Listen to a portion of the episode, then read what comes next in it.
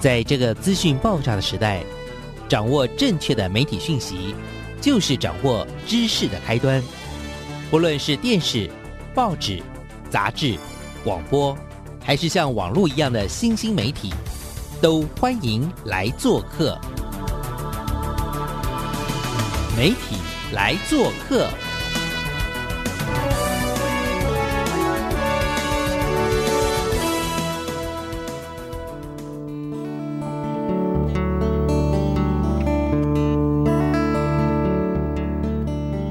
大小事，欢迎来做客，我是主持人小黄老师。各位空中的听众朋友，大家好，很开心啦！在这个我们过完这个我们的元宵节是吗？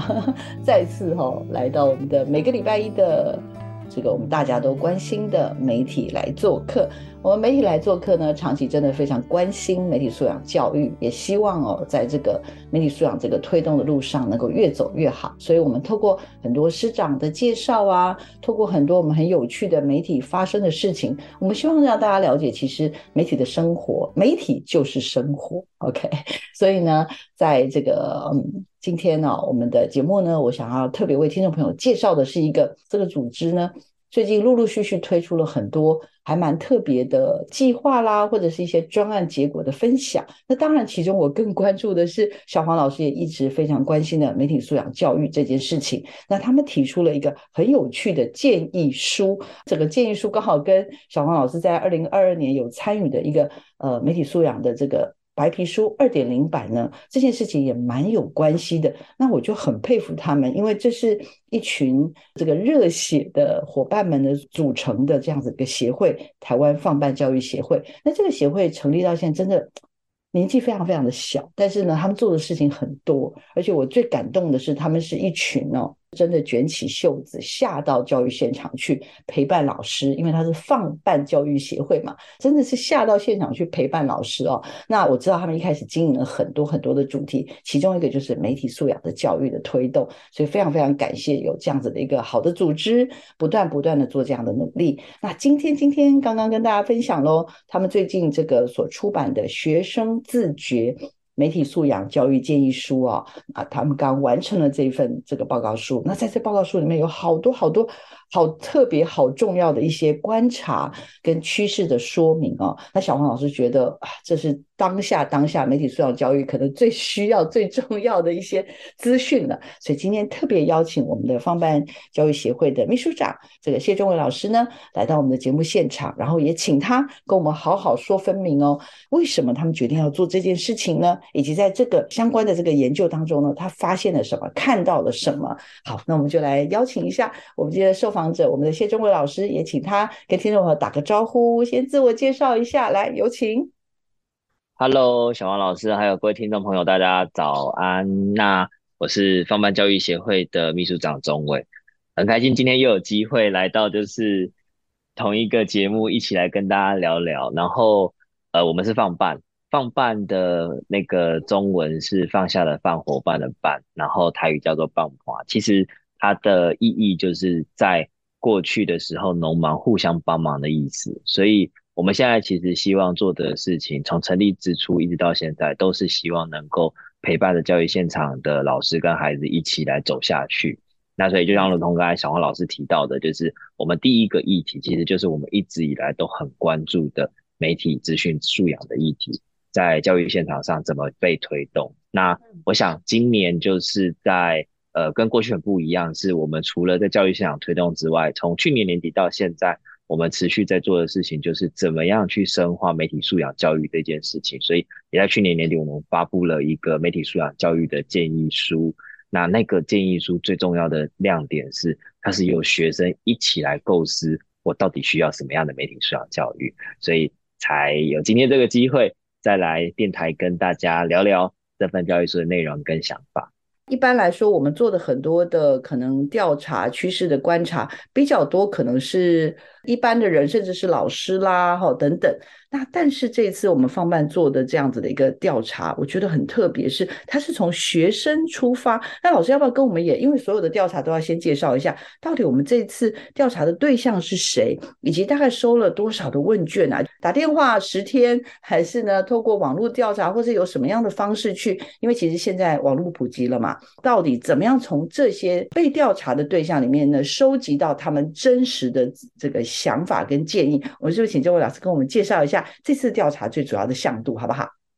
关于这次调查的这个呃背景，先介绍一下。大概我们在去年二零二二年的九月到十月期间发了就是电子问卷约两千份左右，那其中有效的问卷大概收集到一千六百四十一份。那整个比例上面来说，这上千人的问卷大概五十一趴左右，百分之五十一是国中的学生。百分之四十七是高中生，大概是这样子的一个背景。然后我们都是透过网络，就是问卷电子的方式发送给这些学生，也是符合他们的使用经验，然后这样填答他们的使用的呃看见跟结果这样。那事实上我也看到了，这个理事长在这个相关的新闻的这个采访当中也聊到，就是说。哎，这次的这个调查一千多份，那符合学生的这样子的一个一个使用经验。那我我还是好奇，就是说这样收集来算是一个样本数也蛮漂亮的，然后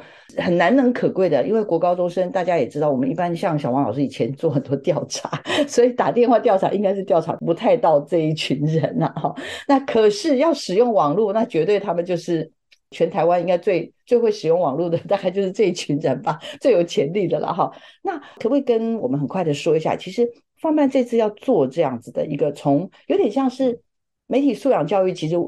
就是在未来，就是主要要施行的对象虽然是全民，但是跟教育这个部分的连接非常非常的强，所以我很好奇，我们透过这个媒体素养的这个调查了哈，大概想要调查的面向是什么，然后初步的结果又是什么？因为我看到的相关的资料非常非常的有趣，忍不住就是想说你赶快来上节目来，赶快来跟我们大家聊天啦，来有请。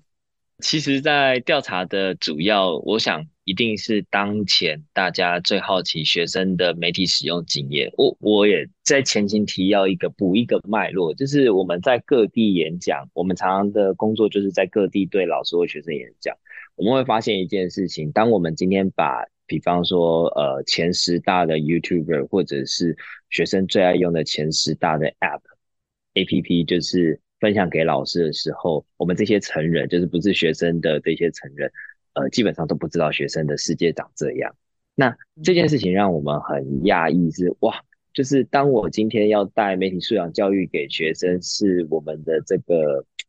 对，要怎么讲？如果在商业上服务的客群，商业上讲服务的客群，老师来服务学生，但当然实际上不是那样。但概念上大概就是这样，我服务了这些学生，但其实我根本不了解他的生活背景跟脉络的时候，我我很难期待带带给他真的符合。他经验的内容跟需求，所以也是基于看见这样子的问题，再加上就是呃，二零二二年就是教育部要推出，预计要推出，当然现在还没有，但是他 预计要推出一个刚才小王老师提到的媒体素养教育的白皮书更新版的内容。那我们也看见，其实，在过程中，呃，较少听到，可以说，呃，整个十七场办下来的咨询会议里面，大概只有三场。是在国教阶段，那给国高中生的可能只有两场，那我们就很怀疑，也有点担心，如果接下来这份白皮书是引导媒体素养教育的方向，那但是它其实对于国的高中生的需求收集跟调查是有限的，那真的能够符合他们的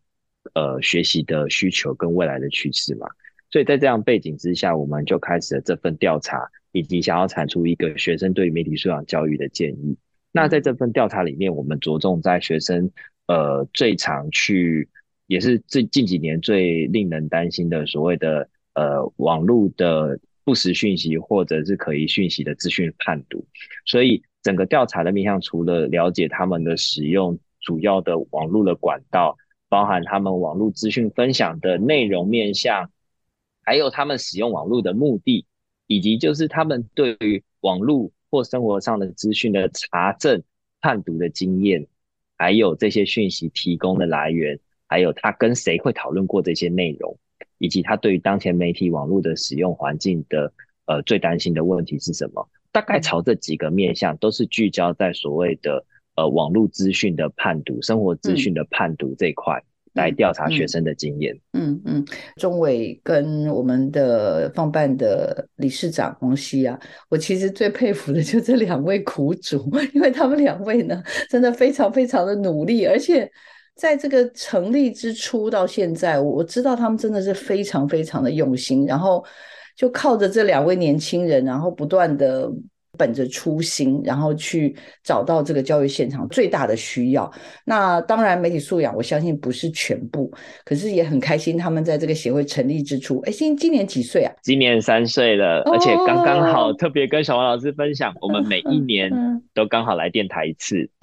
好 好，谢谢你们两位，谢谢你们，就是每一年都有记得来一下，确定我们的节目是不是还活着？好的，好的。那我们呢，接下来就要请钟伟呢。来介绍一下这次由这个我们放办教育协会很努力、很用心 所完成的学生自觉媒体素养教育的建议书啊，他们到底在这次的超过千人以上的学生的网络调查当中呢，他们看到了什么？从学生的数据里面读出了什么重要的讯息？其实，在这一千多份的问卷里面呢，我们就是第一个阶段就先调查学生主要就是当前他使用呃获取资讯的管道是什么，包含像是电视啊、家人啊、报纸啊等等网络啊，就是有给这些选项去让学生做选择。那我们当然相信一定绝大多数都是网络，但是其实在调查结果后，我们会发现百分之七十五以上的学生都是使用网络来获取他生活上的资讯。那并且，我们之前可能想象说，哎，学生平常有上课，所以他回家之后网络使用时间可能是有限的。但是，呃，我们在资料里面统计发现，呃，在这一千多份问卷里面，学生平均每天使用的网络的时间大概达到五点零九个小时，其实是非常惊人的一件事情。各位可以试想，如果我今天六点回到家，嗯，我其实到十二点之前都晚上睡觉前都在使用网络，嗯，所以。这个数据其实很蛮值得我们警惕，就是到底学生的这五个小时里面到底都用了一些什么？那当然，接下来下一个题目我们就来调查。好，那你这样五个小时都在使用网络，那这些网络呃的平台管道，哪些是你主要获取资讯的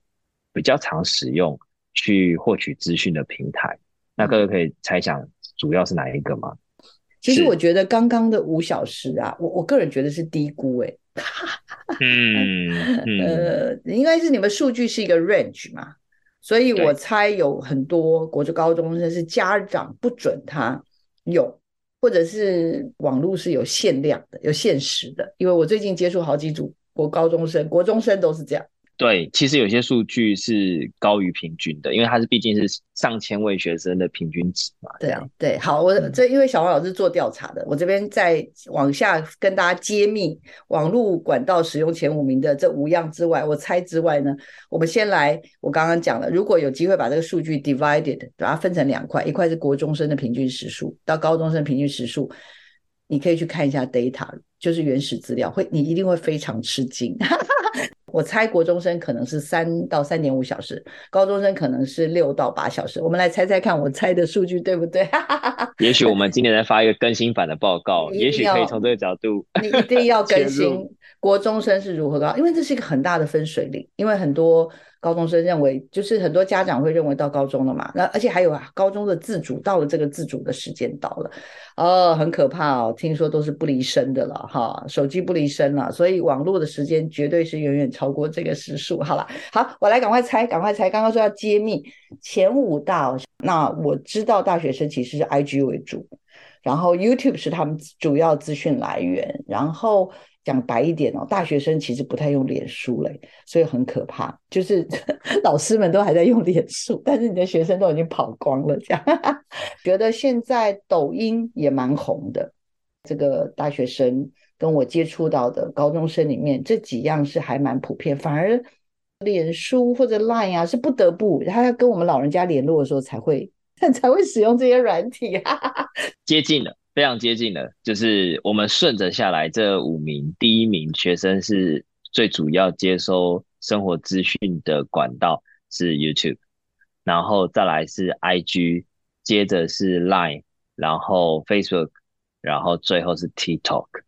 嗯，所以这个数据公布出来的时候，其实有些有些朋友就是来询问，哎，我觉得国高中生主要就是生活上好像全部都是被 TikTok 占领。但是那可能是我们看到了部分现象，我们推论啊，可能是看到部分现象的结果，觉得好像整体都在使用呃 TikTok 是最大比例的。其实 YouTube 还是他们现在当前在呃接收讯息的主要管道，最主要的管道之一。嗯嗯，好，小红老师赶快跟跟你们说，你们真的要把两边数据切开来了，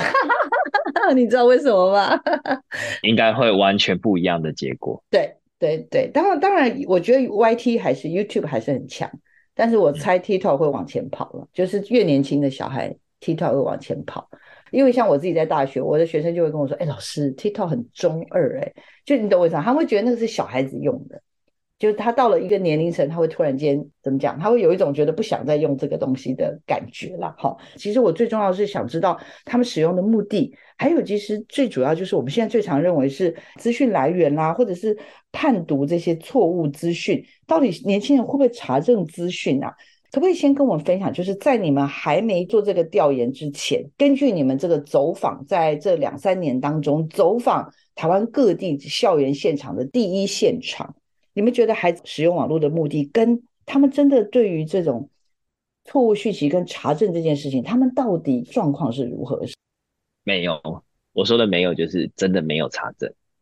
因为在整个环境的使用经验上，我可以跟各位就是分享，对学生来讲，他从小到大都是从网络出出来的。所以他从来不会觉得网络上，我们遇到真的太多学生，如果在我们还没做讲座之前，他会告诉我说，原来他网络上是有错误的讯息，原来这个网络上的资讯是需要去查证的，就是他从小到大从来没有被教过怎么去反思、批判、怀疑这件事情的时候，他几乎不会去查证。所以查证这件事情是必须有意识，他可能会有问题，但换个方式。我们的学生，我们的这些孩子，国高中生，他可能是从来没有去意识到，他使用的这些内容是有可能潜在有危险的，所以因此没有查证。我可以直接回答小黄老师这个问题，因为他们是网络原生族，就对，有点像是不像我们是这种数位移民，所以他们认为所有的东西，网络就是他的世界，所以怎么可能会有错吗？是这样子的概念吗？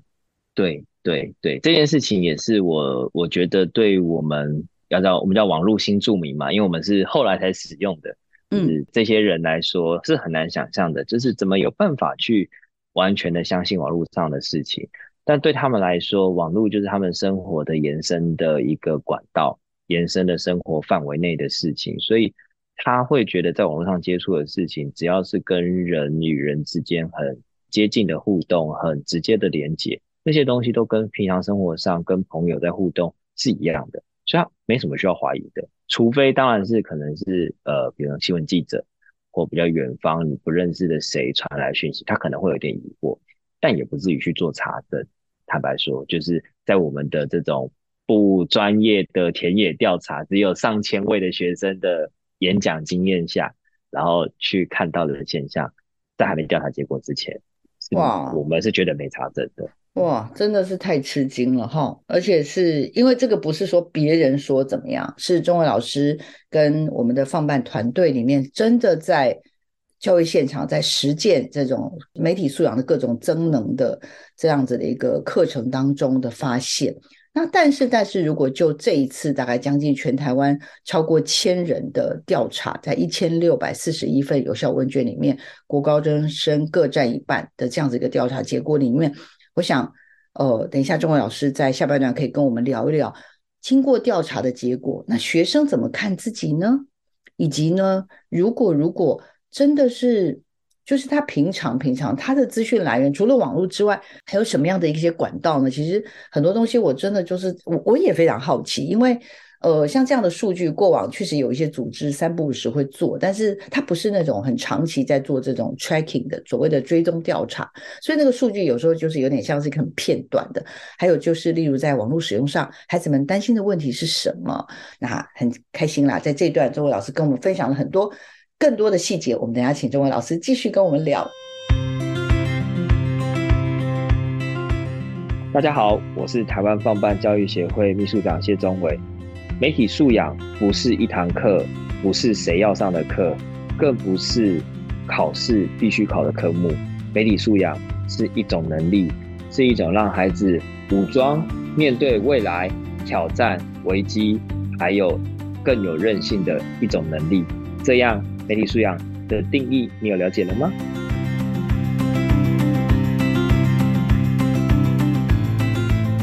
前面一段在聊说。老师，你进到教育现场，你发现学生零查证吗？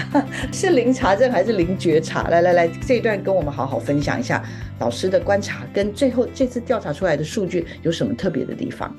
好啊，其实刚才小王老师提到这个查证，从我的经验或我们在我们整个团队在各地走访的经验里面，大概看见的是这样，但没有数据的支持，其实很难验证。但果不其然，这次在调查后发现，学生真的。很少查证。那这一段我我想要分享的几个数字来跟大家分享，就是其实我们的学生大概百分之八十七，数据里面提到啊，百分之八十七左右的学生都收过这种错误的讯息。那甚至这其中就是百分之六十三左右的学生，大概超过一半以上，他觉得我自己是很可以判断出讯息，我是有判断能力的。然后整个对于自己媒体素养啊、资讯判读的这种能力的信心指标的数字。如果以一百分来看的话，有七十三分，其实不低耶。就是他对于这自己能够判断的这个数字是不低的。另外一方面来看，大概有百分之六十六的学生是从来或几乎没有使用过，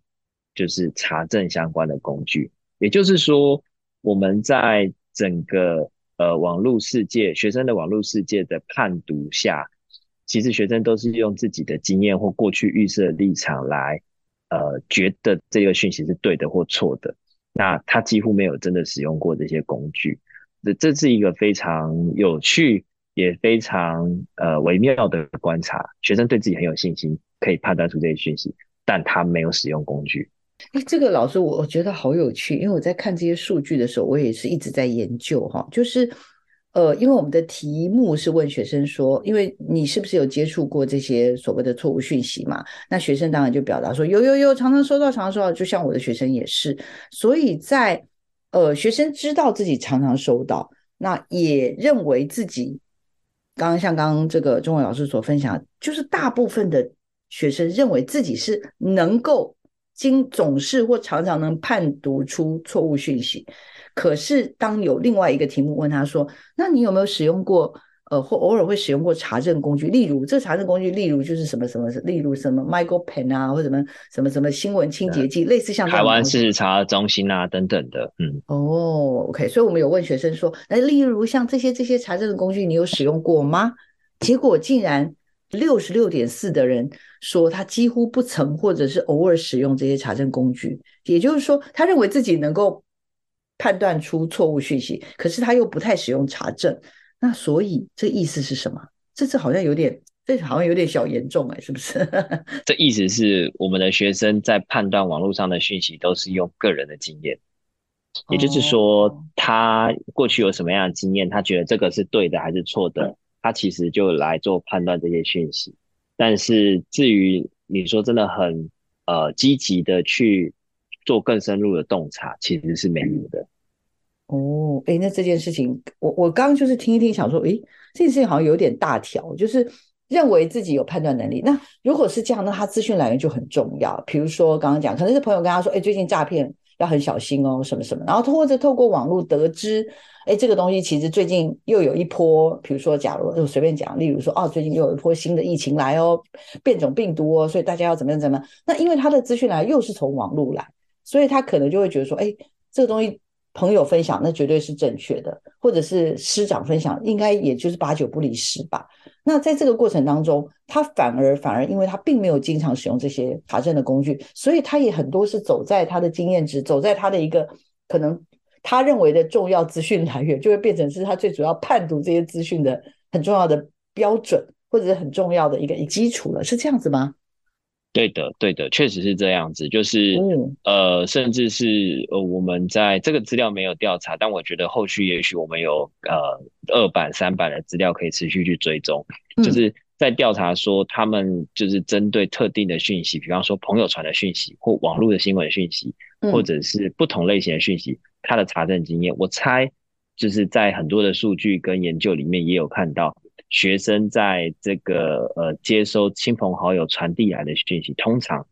就是完全的接受，通常就是完全相信。但它里面所含的这些讯息里面，是不是有一些错误的成分？我觉得可能更高的比例是学生判断不出来那个是否是错误或正确的，所以他会觉得他接收到的可能明显是错误的，他就觉得那个就是错误的，他就不会相信，或他也不想查证。那他看不出来是不是正确或错误的讯息。他可能就先采取相信，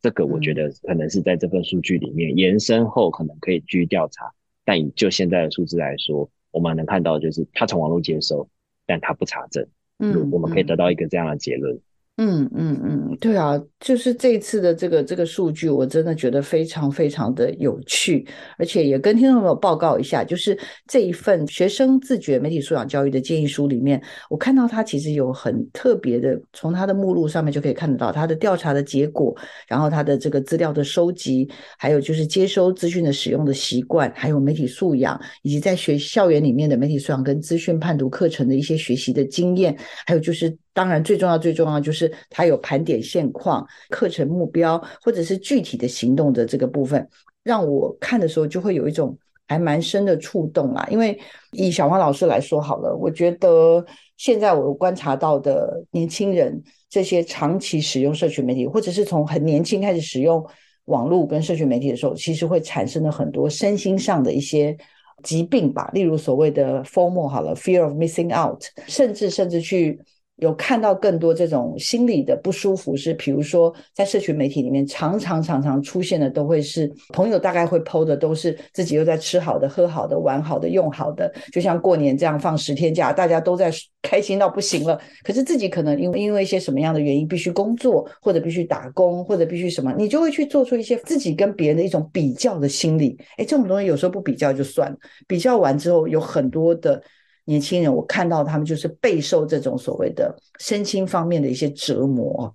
我我其实也非常非常的关心这个部分，所以呃，就现在所看到的媒体素养的议题，小黄老师也有更多关于这样子的议题的一种隐忧啦。另外，当然就是像国中生年纪尚小，那事实上一个网络它其实。比如说，你只要开了个账号，你就会发现，像小王老师的账号是常常有那种陌生人想要跟你交朋友什么这些东西，有时候可能在这里就不小心掉到了所谓的网络陷阱，或者是把自己的这种所谓的所谓的网络的交友上面，就有好多好多的隐忧。其实这是小黄老师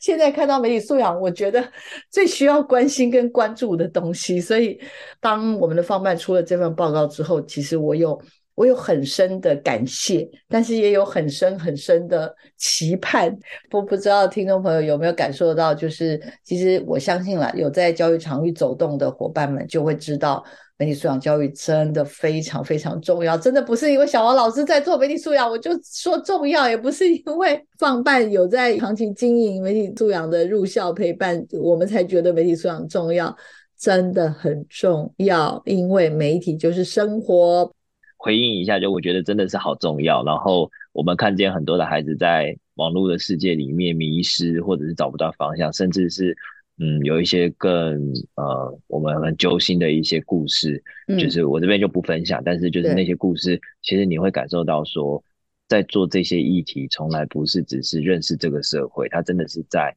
救一个人，或者是真的是在拯救一个生命。那我我觉得这种状况下，我也跟小王老师说，也跟听众朋友分享，就是。我们真的在分享这些故事跟案例的过程，真的好多学生在课后跑来说：“老师，原来你讲那个东西，我昨天也才接收到这样的讯息，原来那个是假的，原来那个是错的，我差点要汇钱，我差点要什么的。”是你会觉得说：“哇，如果你今天真的没有去讲这些东西，就真的他可能就踏上了另外一条路。”刚刚讲了，媒体就是生活，所以到底到底，孩子们，我们青少年们，我们国高中生在媒体使用上面。到底现在担心的问题是什么？好，来，我们请周伟老师继续跟我们聊下去。这次的发现，以及呢，是不是有什么好的故事可以跟我们分享？来，有请。我们就调查说，就是哎，既然你都收集过这些错误的讯息的经验，那在这些经验底下，你有跟其他人讨论过这些假讯息或假消息吗？那各位可以猜猜看，就是最高比例的是谁？这个我就自问自答，就是如果有家人、朋友、同学、老师，比例最高是谁？就是我想大家应该会猜得出来，是可能是朋友。其实他可能跟家人或者是同学可能没这么多。但最低比例的是老师，我们老师们这样，就是他几乎不会跟老师讨论。但另外一组数据又很有趣，就是当你今天问说，对于所谓生活上的资讯来源的信任程度，各位可以猜猜看，谁的比例最高？答案是老师。所以这出现一个非常吊诡的现象，也就是说，那是不是中间出了一些什么的状况，让学生最相信老师的内容？但最不想跟老师讨论，这个是我觉得后续在教学现场上，我们做媒体素养教育可能要持续留意的是。嗯，就我们在各地推动的经验，我觉得老师不被学生这么信赖，我觉得当然很大原因是我们的生活经验有很大的落差啦。所以是不是在这一块上面，我们能够先更多的去认识学生的需求，更多的去认识孩子的环境，也许会让孩子在生活中，在他踏出校园的之前。有机会学习到第一堂的资讯判读的课程或经验，让他不是真的踏入社会才面对到这些危机。而让我再补充一个点，就是在这个基础下，我们去问学生说：那对于生活上你最担心的问题是什么？第一名是各自外泄，第二名是被错误的讯息影响，而最后还有就是金钱诈骗。所以这这三个点，我觉得意外，但也不意外，但同时间。也让我们担心的事情是，如果他在学校里面最相信老师的资料源，但最少跟老师讨论，并且他最担心的是，就是无论是各自外泄啊、金钱诈骗啊，或者是收到错误的讯息等等的，那到底他还可以跟谁来做讨论？这个是我觉得后续我们希望持续去努力跟推动的一个方向。嗯嗯，这个数据真的太值得推敲了。这个报告里面有好多值得推敲的事情哈。周老师，这个一般我们听众如果有兴趣，需要去哪里才能看到这些报告啊？我们所有的后台都准备好了，这个报告是完全对外开放的。各位听众朋友可以到呃脸书的粉丝团台湾放办教育协会，然后帮我们在相关的发文下方就是直接回呃我想看建议书，那我们的小编就会直接私讯。到你的那个讯息栏里面，报告书亲手送给各位，这样。哎呦，这么好！我想要让钟伟好好的发挥一下最后的这个部分的。实际上，透过这样子二十七位真的具有非常具有代表性的学生推展出来的很多的一些现况啦，或者是未来的这个期许之外，哈，其实我也看到这个。报告里面也有，例如学生有谈到说，哎，在学校是不是有上过这个相关的课程？课程内容是什么？或者是对于现在媒体可能最不满意的地方是什么？跟在未来的期许上有哪些？跟我们分享一下。有请。调查的结果下，我们带领了就是二十几位的学生，呃，来自全台湾各地，就像刚才小王老师提到的，具有代表性的学生，从国一到高三，一起来参与一个媒体素养建议书的共创。那在这过程中，我们分成三个部分来跟大家分享。第一个是对于当前学校环境在媒体素养教育落实上的现况的盘点。当然，孩子有看到的，我这现在都是从这些学生的角度出发。他看见的事情是，呃，学校偏重视升学，不重视这个课程。那就算有相关的课程，可能很简约被跳过，然后甚至是缺乏相关实力做操演这样子。所以，其实学生不一定真的了解这个内容。而第二个学生也看到的是，部分的老师可能对于这个能力或者是专业度是有限的，甚至是缺乏改变的意愿。我觉得学生都写的很直接啦，就是有时候我们自己如果没有太大的心脏，可能会看了就胆战心惊这样子，就是哇，学生怎么都这么直接？但是也代表，其实老师我们的行动，学生都看得见。我觉得这这这是一件好事。而第三个部分是。我觉得学生自己有看到的，就是他在接收相关的讯息的时候，其实很受媒体社群的演算法影响，然后很单一，然后基本的思辨力也不足，所以我觉得在学生的反馈里面，他不只检讨外在的体制，他也检讨他们当代环境里面的这群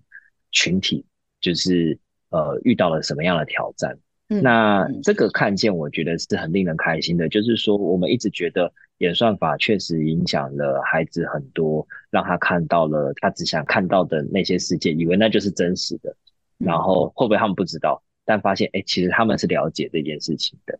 那所以基于这样子的盘点，他们对于新一代自己的媒体素养教育的想象期待，我觉得提到了几个重点。第一个是对话。第二个是共创，就是里面当然写了非常多细节的内容，我就不赘述。但是我觉得，呃，对话跟共创是在他们里面提到，我觉得最关键的两个要素。那对话什么呢？